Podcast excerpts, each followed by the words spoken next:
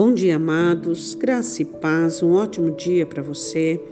Que a graça e a misericórdia do Senhor continue sobre a sua vida, abençoando as obras das tuas mãos, abençoando a sua casa, a sua família. Lembrando bem sobre a importância dos sentimentos dentro do seu coração, quantas vezes né, essa fraqueza no seu corpo, esse desânimo, vem de um sentimento de tristeza, de decepção. Muito cuidado com as decepções, muito cuidado com as tristezas, né? Muito cuidado com aquilo que tem afetado a sua alma. Procure a presença do Senhor para que nele você possa revigorar a sua alma, encontrar o refrigério que você precisa.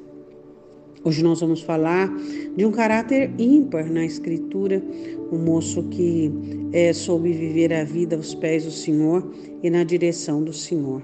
Antes de eu falar dele, eu quero falar sobre José e eu quero falar sobre a precocidade. É, você sabe que sucesso precoce alcançado são armadilhas, né? É isso. Pessoas que alcançam sucesso muito rápido, elas caem também muito rápido. Então, nós temos que ter uma trajetória para que tenhamos o êxito, a vitória e o sucesso. E, e, José, em cada situação difícil que ele viveu, ele aprendeu uma lição, cada uma delas. Ele foi lançado numa prisão porque ele foi fiel. Foi fiel a Deus e foi fiel ao seu Senhor.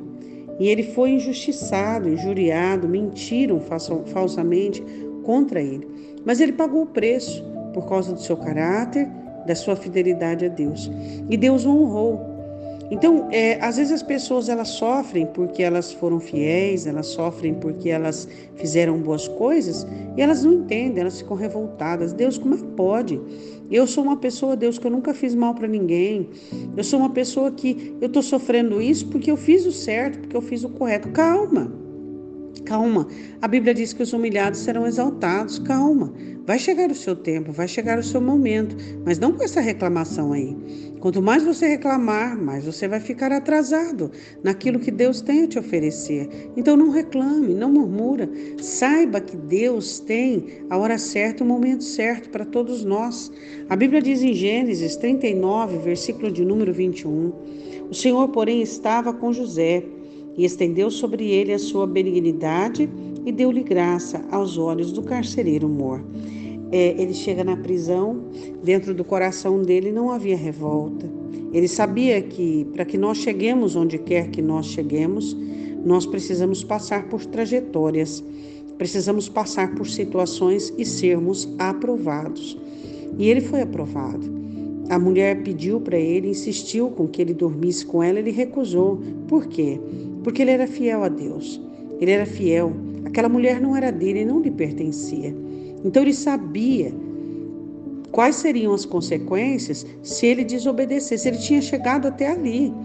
E ele sabia que ia causar um certo transtorno para sua vida, que aquela mulher não ia desistir. Mas mesmo a custo daquilo que ele sofreu, ele não abriu mão da sua dignidade, do seu caráter. Estou falando hoje com você. Não abra mão da sua dignidade, não abra mão do seu caráter. Honre ao Senhor, vença as tentações. Não importa quantas tentações têm vindo à sua vida, não importa o quanto Satanás tem colocado diante de você oportunidades, o quanto Satanás tem tentado convencer você que é vantajoso. Pode ser vantajoso momentaneamente por conta do prazer, o prazer da carne, a luxúria, a vaidade, mas depois tem um custo muito alto. José foi lançado na prisão e lá dentro da prisão Deus o levantou e dali Deus o tirou para ser o segundo no Egito. Por quê? Por causa da fidelidade, por causa da honra e do caráter. Oremos, Pai, em nome de Jesus. Nós queremos que o Senhor nos dê um caráter como o do nosso Salvador. Queremos ser dignos, ó Deus, assim como nosso Senhor nos ensina a dignidade. Deus, que nós não caiamos em tentações, que nós possamos resistir. Ensina-nos a sermos firmes, ensina-nos a sermos fiéis, ensina-nos a sermos prontos, ó Deus. Ensina-nos a obedecermos ao Senhor e estarmos diante do Senhor em todo o tempo. Que nós não possamos, ó Deus, nos vender, que nós não possamos nos negociar, que o nosso coração não seja dono de nós, mas sim o Senhor. Que a palavra que venha reger a nossa vida não seja externa nem própria, mas seja aquela que vem do alto. eu te peço, em nome de Jesus. Amém? Vença as tentações, vença as situações difíceis, viu? Honre ao Senhor acima de tudo e de todas as coisas.